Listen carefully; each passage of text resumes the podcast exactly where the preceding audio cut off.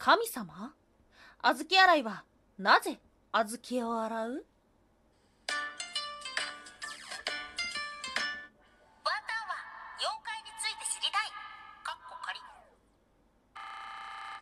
い、空飛ぶワンタンです。ワンタンは妖怪について知りたいカッコ仮ということで、この番組は普段キャラクター業界で働いているワンタンが日本におけるめちゃくちゃ面白いキャラクター妖怪についてサクサクっと紹介している番組です。はい、えー、かねてよりお伝えしております通り、某ヒマラヤさんの方でですね、トップページになんと空飛ぶワンタンのこの番組があります。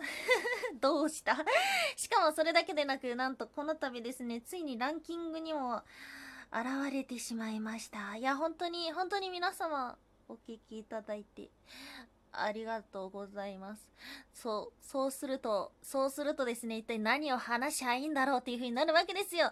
あえてマイナーな方に攻めるか、それともやっぱりメジャーどころで行くかって思ったんですが、今回はですね、あの有名な妖怪を忘れていたなと思いまして、皆さん、小豆を洗い、ご存知でしょうか？うん、小豆洗いは知ってるよ。でも、そもそも何者なの？そしてなぜ小豆を洗っているの？と考えたことはありますでしょうか？はい、今日はですね、そんな小豆洗いについて3つに分けて紹介をしていこうと思います。まず1つ目、小豆洗いとは ?2 つ目、その正体は？最後3つ目、小豆洗いは神様？なぜ小豆を洗うの？うん。ということで、まず1つ目、小豆洗いとは、初期、初期と音を立てて、川で小豆を洗うと言われている妖怪。うん。水辺での出現がすごく多いと言われています。が、これ、今まで紹介してきた妖怪の中で一番呼び名が多い。そして全国各地様々な言い伝えがあるんですね。はい。呼び名一部紹介をしましょう。広島県、山口県、愛媛県では、小豆とぎ。岩手県では、小豆揚げ。長野県では、小豆ごしゃごしゃ。岡山県では、小豆さらさら。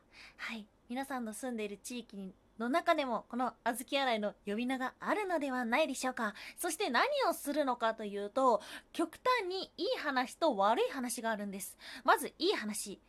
茨城県や佐渡島に登場する小豆洗いというのは背中が低く目が大きい老婆のような姿で笑いながら小豆を洗う。うーん。怖い。なんですが、この小豆洗いは見るととても縁起がいいというふうに言われていて、自分に娘がいる場合は娘が良縁に恵まれるということがあります。反対に悪い話。群馬県や島根県では人をさらう妖怪と言われているんです。また、大分県では川のほとりで、これなんだろう歌、歌うんだって。あずき、洗おうか。人とって、食おう。ん、めっちゃ関西弁ですが。そんな、そんな怖い歌を歌っている小豆洗いですが、その正体は何でしょうか？今日の二つ目、その正体は、多く言われているのは、小動物なんです。イタチ、キツネ、タヌキ、カワウソ。はい。いつもの人たち。いつもの四天王ですよ。なんか川辺でショキショキ音が聞こえるなーっていう、その不気味な感じが妖怪となりましたが、その正体は川辺で遊んでいる動物が人間を化かそうとしているという話ですね。なんですが、もう一つですね、意外な正体が見えてきました。はい。今日の三つ目。小豆洗いは神様？なぜ小豆を洗うの？はい。ということです。まずまずまず、そもそもなぜ小豆を洗うのかっていうことで、小豆といえば何なのかということですよ。小豆というのは古来より神聖な食べ物とされて神様のお祭りなど特別な日に食べられてきたものです。はい。現代でもお祝いの場でお赤飯って出てきますよね。うん。昔から小豆というのはそういう神聖な食べ物というイメージがあった。はい。現代でも栄養価が高いと言われていますが、実は中国の一番古い薬物書に小豆の煮汁が解毒剤になったという風な記述があり、日本でも昔から小豆は薬として酔える場合があったんです。つまり、そんな神聖な小豆と小豆洗い。うん、調べていくとちょっぴり切ないお話がありました。小豆洗いはもともと神様だったということ。はい。出現するのが川辺水辺ということで水神様でしたがその地域の神様への信仰が薄くなるにつれ水神様だった小豆っていうのは不気味な小豆洗いという妖怪になったということです。うーん。なんだかちょっぴり切ないお話。皆様は小豆洗いの正体は何だと思いますか？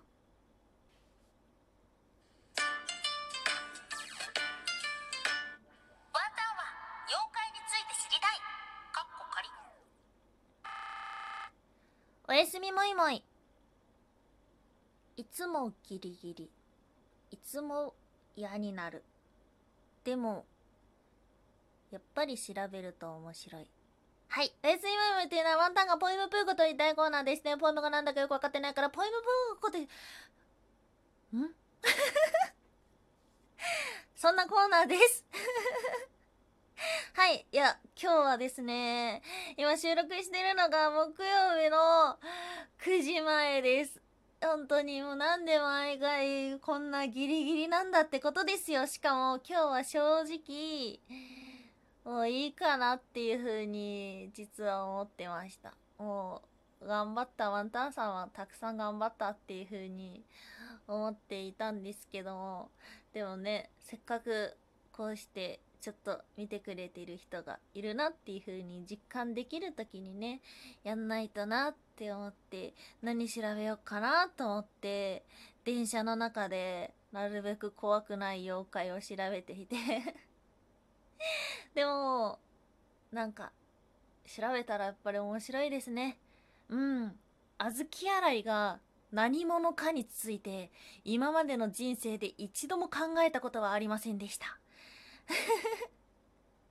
知らなくたって生きていけるんですよね。うん。勉強とか学問ってほとんどがそうだと思う。